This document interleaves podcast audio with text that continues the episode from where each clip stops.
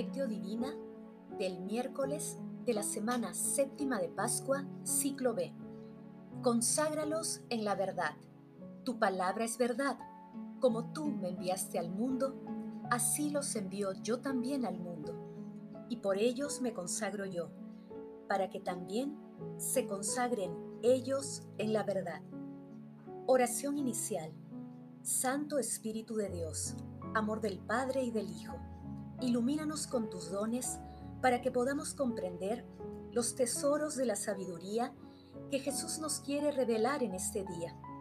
Otórganos la gracia para meditar los misterios de la palabra y revélanos sus más íntimos secretos. Madre Santísima, intercede ante la Santísima Trinidad por nuestra petición. Ave María Purísima, sin pecado concebida. Paso 1. Lectura. Lectura del Santo Evangelio según San Juan, capítulo 17, versículos del 11 al 19. En aquel tiempo, Jesús, levantando los ojos al cielo, oró diciendo, Padre Santo, guarda en tu nombre a los que me diste, para que sean uno como nosotros. Cuando estaba con ellos, yo los guardaba en tu nombre y los custodiaba, y ninguno se perdió, sino el Hijo de la perdición, para que se cumpliera la escritura. Ahora voy a ti, y digo esto en el mundo, para que tengan en sí mismos mi alegría colmada. Yo les he dado tu palabra, y el mundo los ha odiado, porque no son del mundo, como tampoco yo soy del mundo. No ruego que los retires del mundo, sino que los guardes del mal. Ellos no son del mundo, como tampoco yo soy del mundo. Conságralos en la verdad. Tu palabra es verdad. Como tú me enviaste al mundo, así los envío yo también al mundo. Y por ellos me consagro yo, para que también se consagren ellos en la verdad. Palabra del Señor Gloria a ti, Señor Jesús. El pasaje evangélico de hoy es la segunda parte de la oración sacerdotal de Jesús y que sugerimos leerla íntegramente. Ayer meditamos la primera parte y mañana meditaremos la última. Como manifiesta Basilio Caballero, San Cirilo de Alejandría veía en esta oración un himno de consagración en el que el Hijo se ofrece al Padre como sacrificio perfecto que, sobre el altar de la cruz, hará posible su glorificación. En plena novena de Pentecostés, hoy, Jesús, preocupado por el poder del mundo, pide a sus discípulos que sean uno, como Él lo es con Dios Padre. Asimismo, le pide al Padre que los bendiga y los proteja del mal. Este fragmento de la oración está dirigido a la protección de la iglesia naciente y de todos los tiempos que lleva el Evangelio a toda la humanidad. Jesús vuelve a pedir a Dios Padre que no saque del mundo a sus discípulos y que los consagre y santifique en la verdad porque así como el Padre lo envió a Él al mundo, Jesús también envía a sus discípulos al mundo para llevar su palabra a todos los confines del planeta. Paso 2. Meditación. Queridos hermanos, ¿cuál es el mensaje que Jesús nos transmite el día de hoy a través de su palabra? En esta segunda parte de la oración sacerdotal, Jesús ora al Padre por la unidad de sus discípulos, por la unidad de todos los suyos. Pide al Padre que nos consagre a todos los que lo seguimos, que nos proteja del mal y que nos conserve alegres. La oración es un maravilloso llamado a dar testimonio del amor de la Santísima Trinidad en un mundo que rechaza a Dios.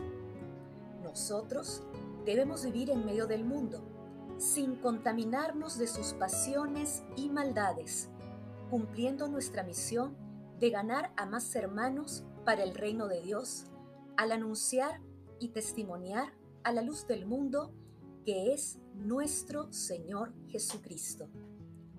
Meditando la lectura de hoy, respondamos, como cristianos, ¿cómo damos testimonio del amor de Dios? Invocamos la fuerza del Espíritu Santo para cumplir la misión que el Señor nos ha encomendado en cualquier circunstancia de nuestra vida? Hermanos, que las respuestas a estas preguntas nos animen y ayuden a dar testimonio constante del amor de Dios en un mundo cada vez más alejado de los preceptos cristianos. Jesús nos ama. Paso 3. Oración.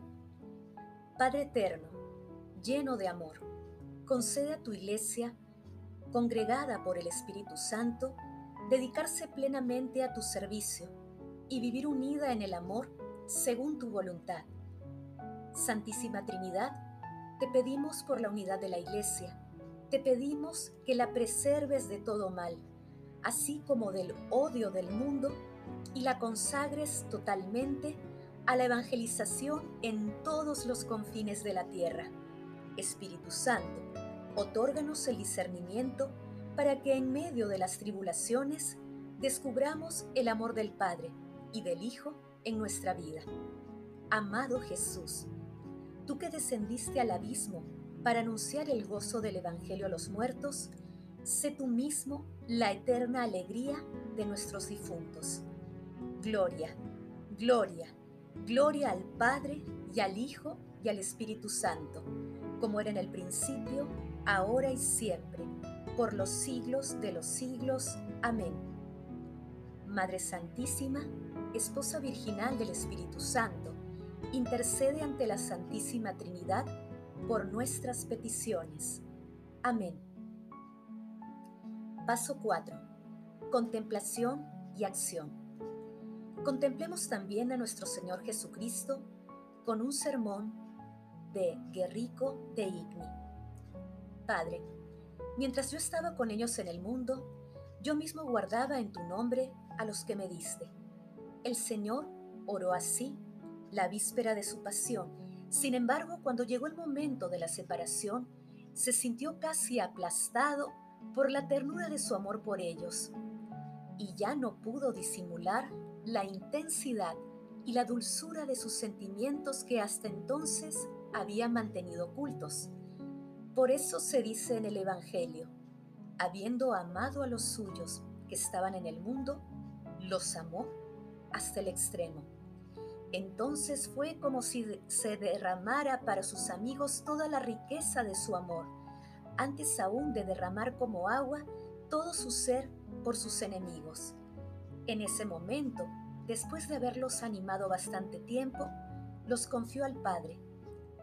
Padre, dijo, yo deseo que todos estos que tú me has dado puedan estar conmigo donde esté yo, para que contemplen la gloria que me has dado. Felices vosotros que tenéis por abogado al mismo juez. Por vosotros ora aquel al que debemos adorar.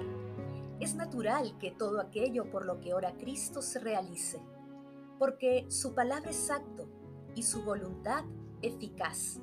Qué gran seguridad para los fieles, cuánta confianza para los creyentes. ¿Acaso no es fácil llevar el suave yugo de Cristo y sublime ser coronados en su reino? ¿Qué puede ser más fácil que llevar las alas que llevan a aquel que las lleva? ¿Qué puede ser más sublime que volar por encima de los cielos donde ha ascendido Cristo? Algunos vuelan contemplando, tú, al menos, amando. Repróchate haber buscado en alguna ocasión lo que no es de arriba, sino de la tierra, y di al Señor con el profeta, ¿a quién tengo yo en el cielo? Estando contigo no hallo gusto en la tierra, con lo grande que es lo que me está reservado en el cielo, y sin embargo lo desprecio. Cristo, tu tesoro, ha ascendido al cielo que también ascienda tu corazón. En él esté tu origen, ahí esté tu suerte y tu herencia. De ahí esperas al Salvador. Hermanos, invoquemos al Espíritu Santo para que nos otorgue los dones que permitan fortalecer nuestra fe y purifiquen e inspiren nuestras acciones de seguimiento a Jesús, porque seguir a Jesús es caminar por la senda de la misericordia, la bondad, el amor y la esperanza de un mundo reconciliado. Que la palabra y Santa Eucaristía presencial o a través de medios virtuales nos aparten del mal para que seamos enviados por Jesús a testimoniar su amor en nuestras vidas. Glorifiquemos a la Santísima Trinidad con nuestras vidas. Oración final. Gracias, Señor Jesús, por tu palabra de vida eterna. Que el Espíritu Santo nos ilumine para que tu palabra penetre a lo más profundo de nuestras almas y se convierta en acción. Dios glorioso, escucha nuestra oración. Bendito seas por los siglos de los siglos. Madre Santísima, intercede ante la Santísima Trinidad por nuestra petición. Amén.